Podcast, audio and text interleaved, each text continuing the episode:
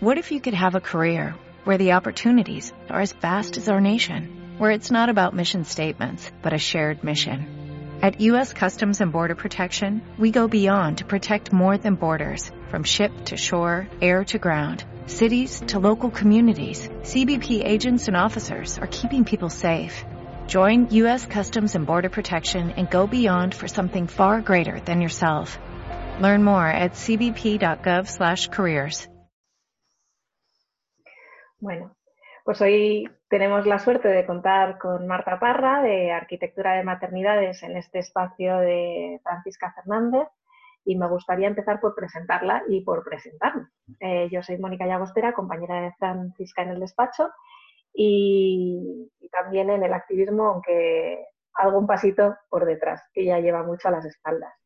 Y Marta Parra, que tenemos aquí acompañándonos hoy, es eh, parte del binomio de arquitectura de maternidades junto con Angela Miller, que, bueno, tienen un proyecto precioso de, humanizar la arquitectura, de humanizar los espacios, no solo para la maternidad, porque estudiando un poquito para esta entrevista he visto que han hecho algunos otros proyectos muy bonitos y, bueno, que me han interesado muchísimo, y, y, bueno, pues aquí estamos para conocerlas un, un poquito mejor. Eh, creo que Ángela Miller hoy no puede estar con nosotros, ¿verdad, Marta? Exacto, se disculpa y bueno, pues haré lo que pueda para, para suplirla. bueno, eh, yo como presentación vuestra tenía que ambas compartir pues muchas cosas, ¿no? O sea, las dos sois arquitectas, las dos habéis pasado por la experiencia de la maternidad tres veces, para mí uh -huh. sois unas campeonas, porque ya no es solamente lo de familia numerosa, para mí es que sois unas cracks. Yo tengo una niña y ya con una me parece que he cubierto el cupo. Eh, además, eh, sois activistas eh, por los derechos de un, parto, de un parto respetado y humanizado. En la Asociación El Parto Nuestro me parece que estáis las dos. Uh -huh. Y habéis hecho, conjunto con el Ministerio de Sanidad en su momento, también trabajasteis en la estrategia para un parto normalizado en el ámbito de cómo deberían ser las maternidades hospitalarias. Y además, como colofón, en 2018 fuisteis arquitectas del año, lo cual debe ser una satisfacción bastante grande, ¿no, Marta? Sí. Eh, la verdad que llevamos, como, como dices, eh, llevamos desde casi desde que nuestras maternidades empezaron en el mundo de, de la defensa de, los derechos de, las, de la atención al parto. ¿no?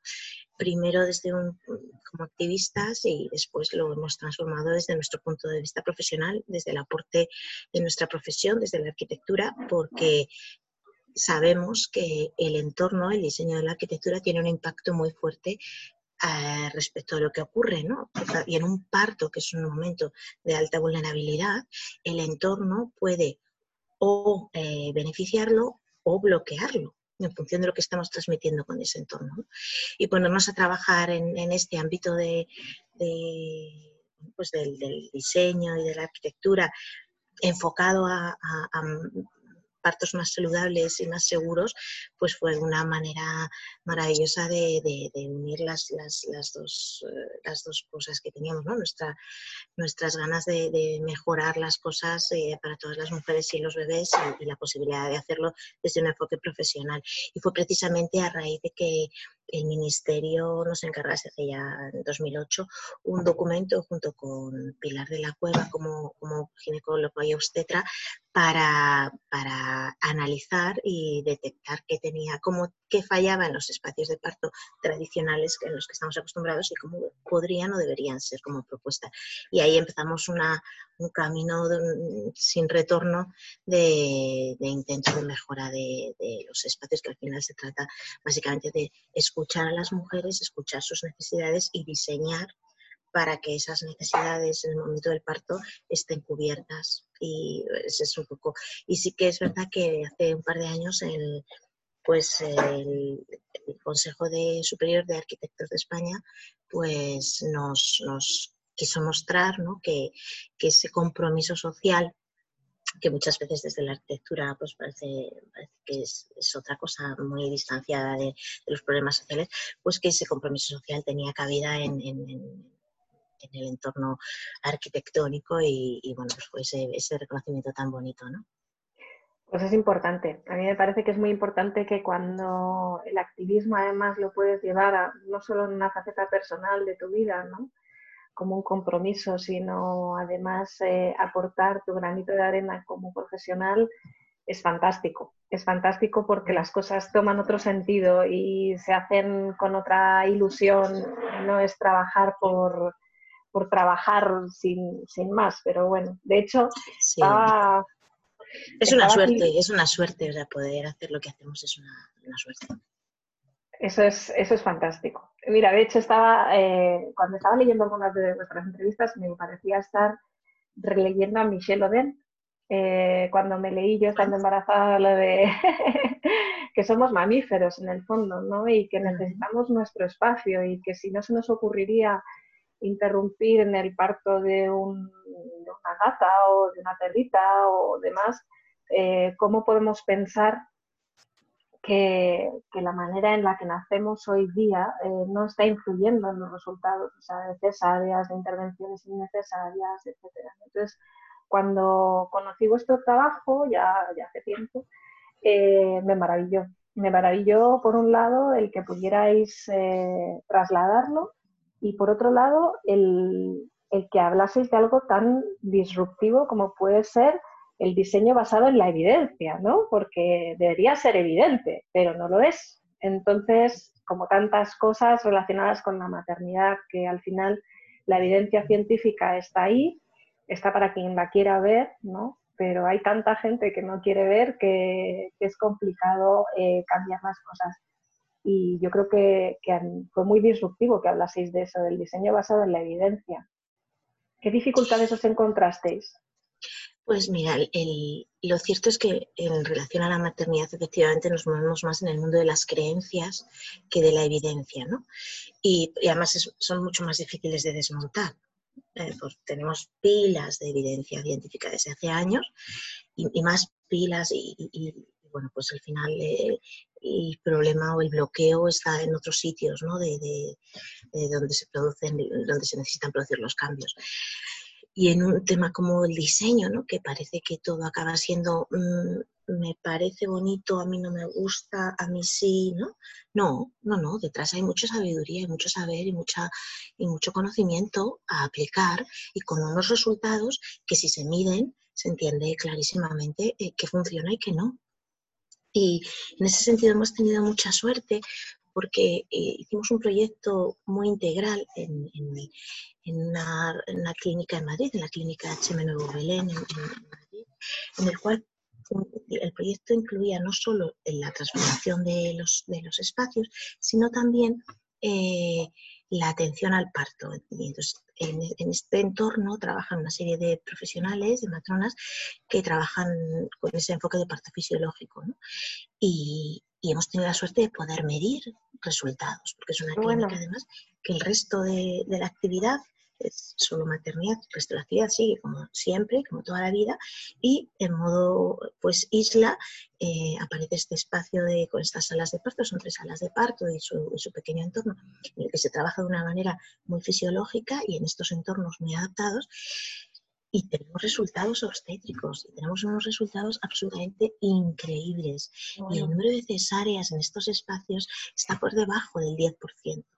Fíjate y de episiotomías estaba por debajo del 5%. O sea, mientras que en el resto del hospital y en el resto de hospitales y de clínicas de Madrid eh, los resultados son 10 veces superiores. Increíble. Entonces, eh, esto está, está, está contado, lo hemos contado 100 veces, pero bueno, pues poco a poco, ¿no? Yo creo que mm, al final este, nuestro proyecto es un proyecto de salud, para la salud. Es uno de nosotros, nosotras siempre decimos que el espacio puede ser un tercer cuidador y nos gusta pensar que, nuestros espacios cuidan de las mujeres de parto o de los mm, pacientes que se encuentran en otras situaciones y, ese reto de que las cosas van a ir mejor, va a haber más salud eh, porque eh, donde, donde esa persona está se puede encontrar lo suficientemente a gusto y lo suficientemente segura y con la suficiente intimidad como para eh, proporcionar eh, un, entorno seguro para, para, que el parto vaya bien o cualquier otro proceso de salud o de curación,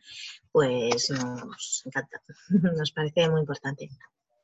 Es precioso. De hecho, eso que hablas del espacio como tercer cuidador me llamó mucho la atención en el proyecto que habéis hecho en, Aranda, porque además de mm. arquitectura de maternidades, como bien dices, pues también habéis hecho otras cosas y, Perdóname que me acerco, me está entrando sí.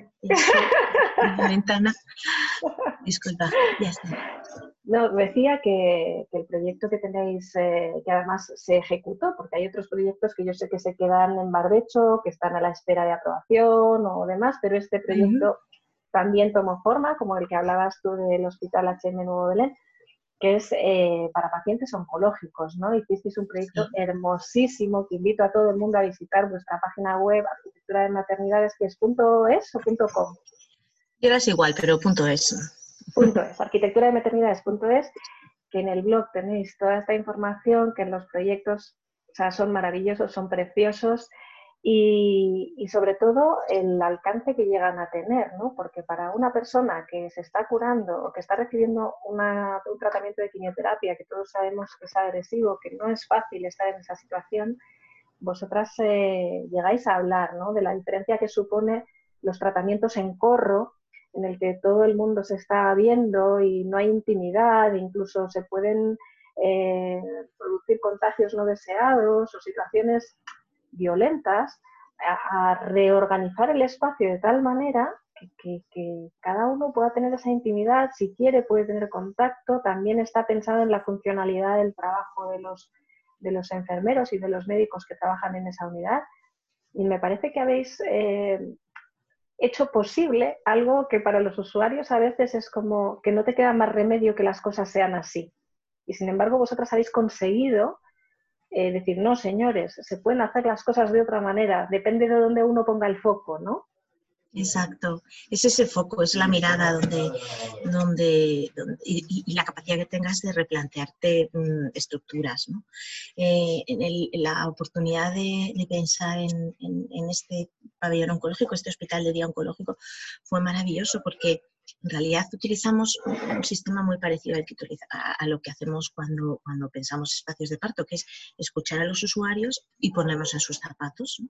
y los usuarios como bien dices, no son solo los pacientes, son los acompañantes, son las personas que están trabajando allí y todo el mundo tiene que estar a gusto trabajando en ese espacio. los profesionales están ahí no, no días u horas, están años años y años. Eh, los acompañantes, pues cuántas veces esperan en una sala de espera, en una bancada tipo autobús, ¿no? Eh, ¿Por qué no pueden estar al lado de la persona que, que, justo necesita que le des esa mano? Pero claro, para que puedan estar al lado necesitan caber, y necesitan estar, eh, em, que el espacio haya contemplado la posibilidad de que haya, ahí haya un lugar. Y ese lugar además puede ser una silla incómoda de cuatro patas, pues como en las UCIs, o puede ser un espacio un poquito más pensado donde el, paciente o el familiar tienen eh, la posibilidad de dejar un vaso de agua, de cargar un móvil, de dejar el abrigo sin que, esté aburruñado en el suelo, e incluso de, estar mm, en una situación eh, de semi-distanciamiento de los demás porque les apetece tener más intimidad o no, o todo lo contrario, ¿no? Generar intimidad no es, no es, no es obligatorio, muchas, muchas personas sí quieren compartir. Y, ese, y esa es el proyecto del de, hospital de día en Aranda de Duero lo que permite es que cada persona, según cómo se encuentra, pueda estar en el lugar en el que va a estar mejor mirando a la ventana, mirando o no, o hablando con los demás en, otra situación. Y se trata eso, de que quepa todo y que quepa, quepa todas las personas en cualquier momento, se encuentren como se encuentren. Por ejemplo, tenemos súper asumido que, que, una persona que está recibiendo el tratamiento oncológico tiene que estar tumbada. Hay personas que se encuentran muy mal y otras personas que no se encuentran muy mal. Se puede levantar, se puede pasear, puede jugar al dominó con sus compañeros, con sus familiares pueden tener una pequeña, unas revistas, una pequeña biblioteca y cogerlo y leerlo, pero claro, claro, tiene que ser, tiene que ser posible. Y entonces, pensar en todas estas, todos estos mini detalles, pues, eh, y hacerlos además con un compromiso de que fuese un edificio que de verdad no enfermase, con materiales supernaturales, desde un enfoque de, arquitectura sostenible integral. No podemos seguir haciendo edificios con materiales que nos, que nos hacen estar peor, que, es, que nos intoxican. Entonces es un, proyecto muy bonito porque em, une esa parte muy sostenible, de mucho compromiso con, que los materiales, la construcción, es un, edificio de madera, en estructura, en fachadas, en mobiliario. Está todo pensado para que eh, la salud vaya para adelante, ¿no? con un, ambiente muy optimista, con color, intentar alejarnos de ese ambiente institucionalizado, hospitalario, que nos hace saber que estamos en un lugar de enfermedad para hacer todo lo contrario, ¿no? Abrir ventanas, que, la vista se vaya a los árboles del exterior y que nos den ganas de, mirar al cielo y seguir viviendo. ¿no? Ese es un poco el, el proyecto y el reto, que además lo hicimos con Virey Arquitectos, es el, otro estudio hermano, que es quien aporta la sostenibilidad, ese compromiso muy integral con, una manera diferente también de hacer arquitectura desde, desde el cuidado de la naturaleza, ¿no? Al son cuidados. Eso es fantástico, eso es fantástico y, me lleva un poco a, a pensar cómo lo habrá vivido pues los usuarios, ¿no? Los pacientes. ¿Habéis recibido feedback de parte de los pacientes y de los trabajadores y los familiares? Pues hicimos, tuvimos la, bueno, la rapidez de, hacer unas, entrevistas a pacientes, familiares y profesionales que habían trabajado en el espacio anterior, que habían estado en el espacio anterior y que estaban en el, en el nuevo. tenemos recogidos todos sus testimonios y son preciosos. Pero me quedo con uno que era de un paciente que contaba como era en el espacio anterior, pues con mucho frío, un espacio muy sin ver el exterior, todos, todos en círculo mirándose las caras, muy deprimente, ¿no? Y decía, dice, eh, ahora cuando llego eh, me siento y veo los árboles y veo los patos, porque está justo en la ribera del Duero, y veo mi pueblo y pienso, mm, no está mal esto. Entonces es como, no está mal esto, bueno, es, me quedo con eso, ¿no? No está mal, no está mal. Y, sí, la verdad que los profesionales también han... es tan importante eh, dónde echamos tantas horas y, lo que nos rodea. Y, algo saludable es saludable para todos. Y algo enfermizo es enfermizo para todos. Entonces, bueno, pues el poder del diseño y de la arquitectura lo tenemos en nuestras manos para, para trabajar todo esto. ¿no? Genial. También he visto que viajáis para aprender, ¿no? Que intentáis eh, conocer experiencias de otros países. Sé que Ángela es austriaca, me parece, que tuvo la oportunidad de, trabajar en un proyecto eh, que ha trabajado en tema de hospitales y de hoteles y demás. Pero me gustaría saber cuál es la experiencia que más os ha llamado la atención en cuanto a este, este aspecto de cuidado, ¿no? de de que el espacio sea un cuidador también. ¿Cuál, o sea, ¿qué, viaje te ha marcado más, Marta? ¿Qué es lo que más te ha gustado? ¿Qué has visto por ahí? Pues, la verdad que, bueno, me, puedo enrollar. ¿eh? No, lo, cierto que viajar y viajar con Ángela es la manera que hemos tenido desde el principio de aprender muchas cosas que no, no estaban escritas en castellano, no había bibliografía y era como ¿cómo, vamos a saber cómo hacer las cosas si no tenemos ninguna referencia?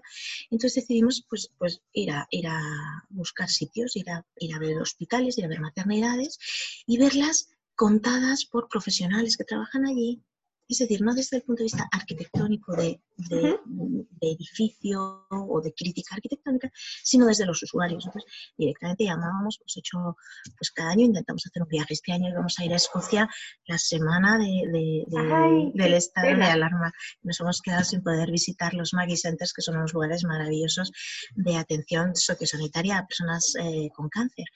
Y, pero bueno, el año que viene. Y entonces hemos hecho muchos viajes en los que eh, el plan era ir a, hemos estado en Holanda, hemos estado en Chequia, en Austria, en Alemania, en Noruega. En Noruega nos llevamos a nuestros niños, por ejemplo, que fue muy bonito porque, bueno, pues, cuadramos el círculo y nos llevamos a Ángela a, su hijo mediano y a mi hijo pequeño y entonces, bueno, pues pudimos... Eh, un viaje un poco para todo, ¿no? Eh, cosas tan bonitas, ¿no? Poder conciliar y, viajar de una manera un poquito especial, viendo hospitales, que es a lo que nos dedicamos. No, no, nos da mucho más tiempo a, otras cosas, ¿no? Somos muy frikis de, de visitar eh, hospitales o maternidades o lugares de salud mental, es importantísimo que llegue ahí la, la, reflexión de la arquitectura, porque son espacios durísimos. Y bueno, pues eh, nos vamos una vez al año, nos vamos ella y yo, y a base de escuchar y de escuchar y de escuchar a personas que están trabajando en esos entornos, aprendemos lo que funciona y lo que, o lo que puede funcionar y lo que no. Lo recogemos, lo traemos a España, lo reflexionamos y bueno, pues vamos implementándolo, vamos compartiéndolo y vamos eh, pues aprendiendo así, ¿no? pero al final es, es curioso porque, y también aprendemos de otras facetas de la arquitectura que no es exactamente la sanitaria la arquitectura educativa, ese, ese cambio que ya ha dado también a, de paradigma para generar espacios pensados en el estudiante, no, no tanto en, en, el, en, el, sistema antiguo de profesor que da clase, etc. O eh, de espacios de trabajo, ¿no? de, los espacios de trabajo y oficinas han dado un paso más hace mucho tiempo, ya están eh, con unos niveles de bienestar y de well-being, etcétera, que, de los que podemos aprender mucho en, el, en, entorno sanitario. ¿no? Entonces, bueno, pues intentar que todas estas mezclas, pues cocinar todos estos ingredientes y, estar siempre muy atentos de, todo lo que sale aquí o fuera para, para tener ahí esa alerta y bueno, pues seguir aprendiendo. Qué bueno. Hablabas de los magis, que es una cosa, una experiencia que yo no conocía, que la he conocido a través vuestro, que, comentabas que eran centros sociosanitarios para, para, pacientes oncológicos o pacientes que están enfermos y que están cercanos a los hospitales para que tengan un espacio eh, que no esté medicalizado como tal y que ahora se han reconvertido para ayudar a los sanitarios que están con el estrés del, del COVID, ¿no? O sea, brutal. Es una pasada, claro, claro, porque eh, eh, lo has descrito fenomenal, no son espacios donde se dan terapias, son espacios donde se acompaña al paciente y su familia, que se genera un entorno lo suficientemente doméstico, agradable y amable como para lo, que llevamos hablando, para que esas personas estén bien. Ese es el enfoque. Desde un, desde un cuidado meticulosísimo, del diseño, de los materiales naturales, del exterior, todas estas cosas que estamos hablando. Y claro, los espacios tradicionales de los profesionales en los hospitales son tremendamente duros, tremendamente duros. Y la, la oportunidad, porque como los Centers están muy cercanos a los, a los centros de, hospitalarios, pues la posibilidad de generar un oasis para los profesionales que han estado trabajando de una manera tan exigente en el COVID, pues les resulta pues absolutamente mm, mm, una oportunidad maravillosa de descansar, de descansar la mente, descansar el cuerpo y entonces es donde e, e, ese espacio como tercer cuidador cobra sentido, ¿no? Está cuidando, está cuidando de los cuidadores. Y esa es la importancia, ¿no? Es fantástico. Y en esa línea, eh, vosotras habéis hecho un planteamiento que creo que se ha recogido el guante, pero como a medias, ¿no? De, los hoteles de parto en esta situación de pandemia, que lo he dejado un poco para el final porque me parece como no, o sea, me parece muy relevante. Es decir, se han habilitado hoteles como recintos hospitalarios para enfermos de COVID, pero no sé si se han llegado a materializar el adaptar espacios hoteleros para maternidades, al menos en España. Eh, cuéntame un poquito sobre esto. En España no, cuéntame. Em, hemos vivido todos eh, esta situación tan, tan disruptiva y tan, no sé, no sé, distópica y tan cruel, ¿no? Y en todo este tiempo em, nos, nos, iban llegando eh, amigas, conocidas, mujeres estaban aterradas con la idea de, tengo que, salgo de cuentas el 12 de abril y cómo voy a ir a un hospital a dar a luz. Entonces e, era tremendo la situación de, de, estrés y de angustia que estaban, que estaban viviendo todas las mujeres a las que por fecha les tocaba dar a luz durante estos tres meses. Y, eso no se para. Es decir, no, no, no, puedes, no puedes retrasar el, mes y medio hasta después del confinamiento. ¿no? Y, y en España solo hay una, una posibilidad, prácticamente, el, el, parto domiciliario, el parto extrahospitalario domiciliario es una proporción, está en una proporción muy pequeña, no lo tenemos desarrollado como sistema de salud público y, y la única oportunidad es ir a dar a luz al hospital. es que en el hospital estaban absolutamente saturados, los, los enfermos de COVID estaban ocupando todas las otras zonas posibles del resto del hospital por emergencia sanitaria y las mujeres yendo, entrando por urgencias, las mismas urgencias en las que estaban entrando el resto de pacientes, porque tenían que dar a luz, porque tenían que parir. Y, y era tan ilógico juntar una mujer sana que va a dar a luz con y la situación más compleja y complicada a nivel sanitario que nos hemos encontrado con un nivel de contagios como el que hemos vivido, que era necesario y urgente dar una salida, una, una opción, una propuesta. Muchas mujeres comenzaron a pensar en quedarse en sus casas, o sea, el quédate en casa del hashtag, era como si es que yo, no quiero contagiarme de, coronavirus. Y fue cuando empezamos a pensar y, y bueno, pues eh, empezamos a desarrollar un proyecto para hacer, medicalizar hoteles, es decir, vamos a buscar hoteles muy cercanos a hospitales, que tengan un hospital, por supuesto, que tenga todos los niveles de seguridad, tenga UCI, tenga quirófano, etcétera, y vamos a llevar los partos de bajo riesgo a estos hospitales cercanos a, estos hoteles cercanos al hospital y que sean atendidos pues por matronas de los centros de primaria que están ahora mismo cerrados, o bueno, como, como, como, nos organicemos, de la manera que nos organicemos, porque precisamente el parto fisiológico es un parto sin complicaciones, es un parto que, mm, funcionaría muy bien siendo atendido en una infraestructura que además eh, no, es, no está pensada para... Mm, momentos de salud, sino para momentos de enfermedad. Entonces, sacar los partos de bajo riesgo de los hospitales eh, nos parecía de una lógica aplastante, ¿no? Y, bueno, pues los hoteles, muchos hoteles empezaron a, medicalizarse, con lo cual eh, pues resultaba bastante sencillo copiar el modelo.